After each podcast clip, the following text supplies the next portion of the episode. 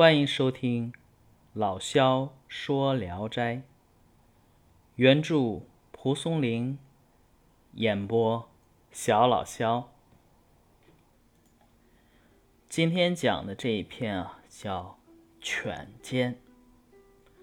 这一篇比较特殊，呃，因为啊，我在录这一篇的时候，其实我自己本人的思想是不太赞同于这篇。这篇里作者的思想的，呃，所以说我今天需要先把这一篇的评论先阐述一下，最后再讲故事啊。这一篇的重点不在于故事，而在意史誓约。这篇的意史誓约也比较特殊，它是用骈文写的，而且啊，这个骈文其实就是一个黄色的段子。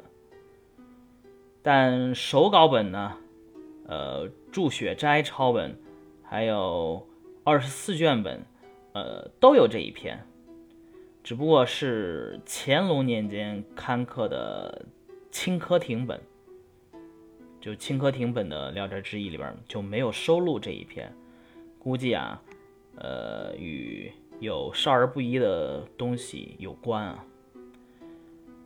首先就故事而言。就这个商人父与犬发生关系是否为真呢？这其实是一个悬案。李相之言不足为凭，你传闲话的能当做真事儿吗？仅仅以犬忽见父之前碎衣做交状，就判定两者有奸情，显得有点捕风捉影。你比方说现在里边，咱们像像泰迪呀，泰迪、泰日天，那个那种狗是什么时候都可能会做出那种动作的，所以说，呃，这有点捕风捉影。其次啊，即使是真的，呃，犬因为嫉妒而杀死商人，但商人父不见得是凶手。碎衣做交状，也只能作为两者关系的罪证，而不能作为凶手的罪证。再次，即使商人妇与犬的关系可以定罪，罪也不至于人犬俱寸折一死。至于蒲松龄写。亦乃千句令交，所指处观者常数百人，以及在议史誓约中谢语连篇，是津津乐道，这个就坠入了恶趣，也显示出咱们中国传统文化乃至蒲松龄人格趣味的另一面。在中国古代社会里啊。由于商人经商外出是经久不归，所以在两性关系的出轨问题上，无论是商人还是商人妇，都是高危人群。在古代就市井文学里边啊，其实是多有描写，在《聊斋志异》中也是这样。比如就在卷一当中，除了这篇，还有古儿。在犬间，呃，这个是写商人妇与犬交；在古儿篇，则写商人妇其实是受到狐狸的诱惑。嗯，其实受儒家思想，应该也不叫儒家，其实就是受封建的那种礼教思想的影响。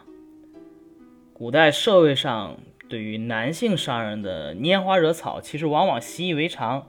容忍度就比较高，而对于商人妇的性苦闷呢，社会的容忍度就非常低。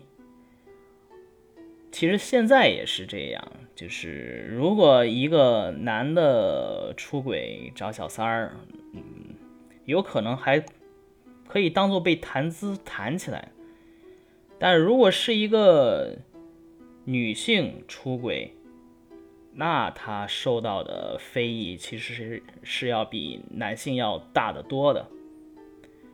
呃，当然无意输出这种观点啊，说的有点多了。所以说，呃，咱们继续回归这一篇吧。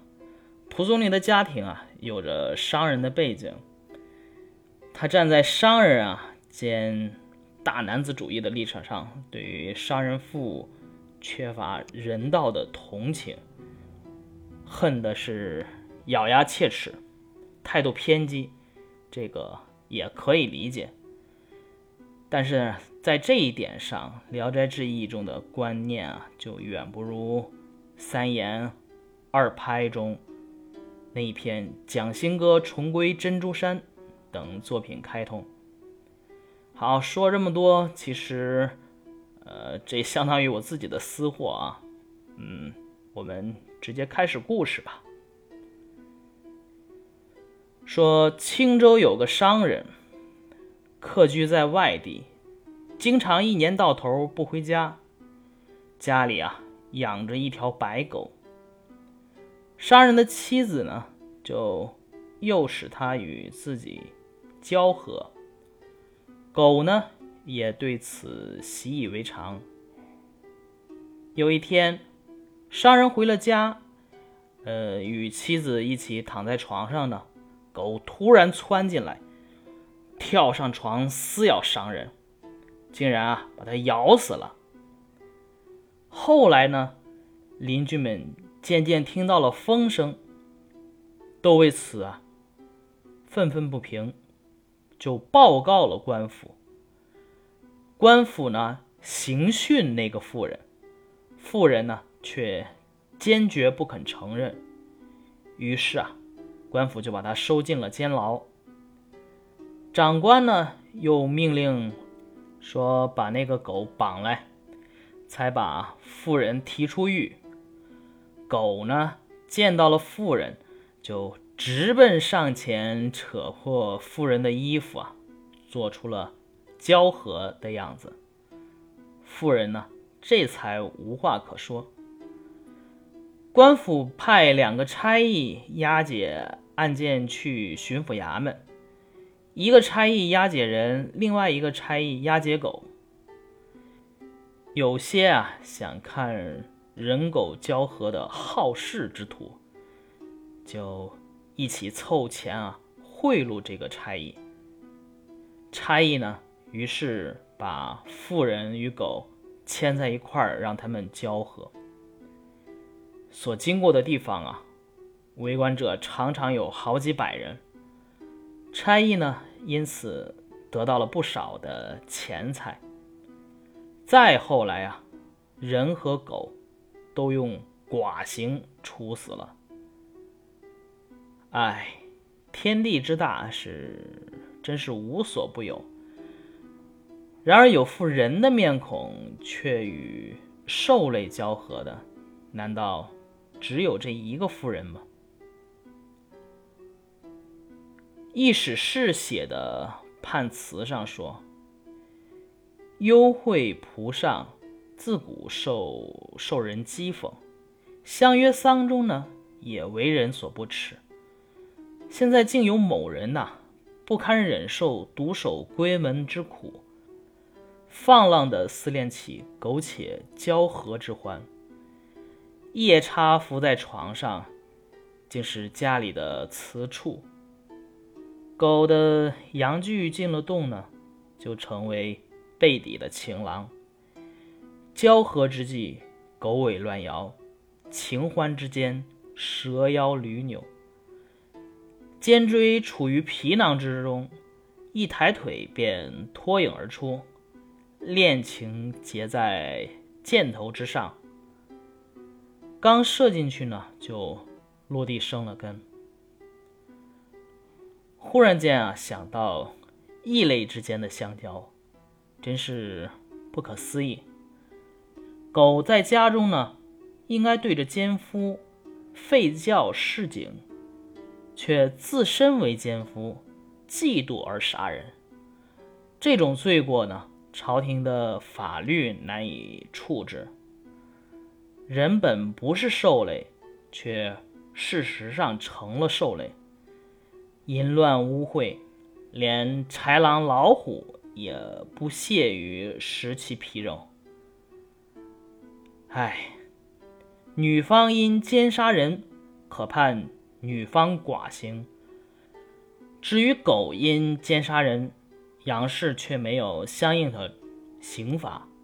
人作恶，则罚他来世做狗；至于狗作恶，阴间啊，恐怕也无法可施。